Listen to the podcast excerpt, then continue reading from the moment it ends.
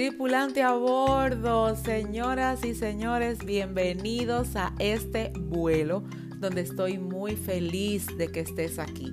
Vamos a diseñar de acuerdo a lo que hemos vivido, vamos a crear nuevas historias, pero sobre todo, vamos a sanar aquellas cosas que no nos permiten avanzar.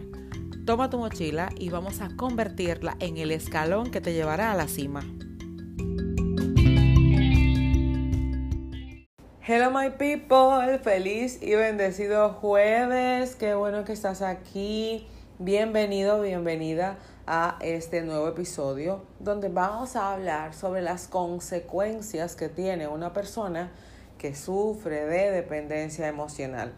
Gracias por estar aquí, estamos toda la semana hablando sobre dependencia emocional, sobre características, causas, consecuencias. Hoy justamente vamos a tocar este tópico Ayer hablábamos sobre cómo se manifiesta la dependencia emocional en pareja, que si no lo has escuchado, pues yo te invito a que te des todos los recursos de esta semana donde estamos trabajando únicamente con reconocer, identificar, asumir, porque para sanar yo no solo puedo decir, mira, sí, tengo esto, no, yo tengo que tomar la decisión.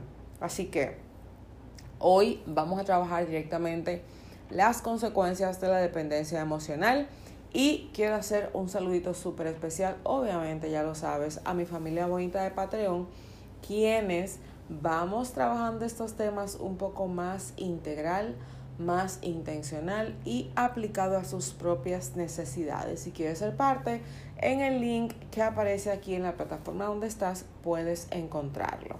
Vamos a ver tres consecuencias donde quiero que te veas en el caso de que eh, si, si sabes que tienes dependencia emocional, pues te perfiles en ese punto y digas, yo no quiero llegar ahí.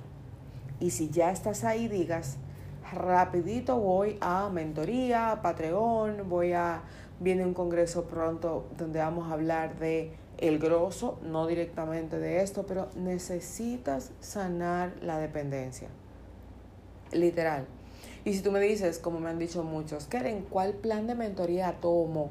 Si yo tengo específicamente algo para tratar, pues si solo es ese algo, cuatro sesiones. Ve a mi página kerenjerez.com slash o barra lateral mentoría Escoges ahí tu mentoría de cuatro sesiones y vamos a sanar la dependencia emocional. La dependencia suele complicar tu desarrollo, suele complicar tu libertad y te convierte en una persona agobiante. Hay muchas personas por ahí que son súper intensas, pero esa intensidad no es tanta intensidad, sino ese trastorno que digamos, inconscientemente, quizá para ellos les ha llevado a manifestarse de una forma demasiado alterada y compulsiva, pero tiene que ver con todo lo que está viviendo, a pesar de que no lo identifique, a pesar de que no está claro para su vida, pues sabe que hay algo que no está en orden. Entonces, todos estos episodios de la semana lo que buscan es que realmente aclares la idea. Vamos a ver primero las consecuencias de una persona que sufre dependencia emocional es que siempre vive insatisfecha. Siempre, siempre, siempre hay algo que se pudo hacer mejor, hay una atención que se pudo brindar mejor, hay un arreglo que pudo ser muchísimo mejor, la excelencia, excelencia, excelencia. Y tú ves que se casan con esa palabra, pero en ocasiones no está buscando excelencia, sino perfección. La perfección oculta toda mediocridad que ella misma posee. ¿Qué provoca con eso? Que el otro siempre esté dando lo mejor de sí mismo. Pero, ojo, esto es una consecuencia. O sea, tú puedes estar viviendo con dependencia emocional, digamos, a tu pareja, a tu mejor amiga, a tus hijos, pues lo que haces fuera de ese entorno que tú eres dependiente es que estás insatisfecha con todo lo que pasa en tu entorno. Siempre le encuentras, en buen dominicano, la quinta pata al gato. Otro punto es que te frustras, vives en frustración, vives con una complicación eterna, te frustras por todo y por nada, por lo que no te salió bien, por lo que salió demasiado bien y tú no hiciste nada para lograrlo. Oye, todo, todo, todo te frustra. Y es importante que identifiques y sepas que las frustraciones dañan más allá que la causante. Puede que tu dependencia emocional te genere frustración, pero el daño que hace en ti y los que te rodean es mucho más fuerte que la misma frustración. Tercero, los celos por la inseguridad que tú tienes per se se disparan.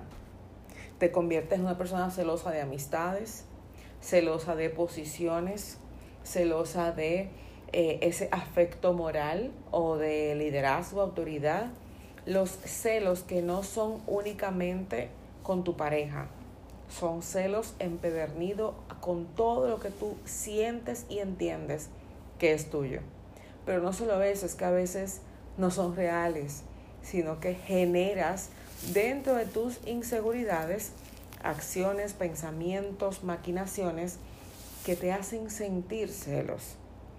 Y todo esto te lleva a una pérdida de identidad, a una pérdida de personalidad.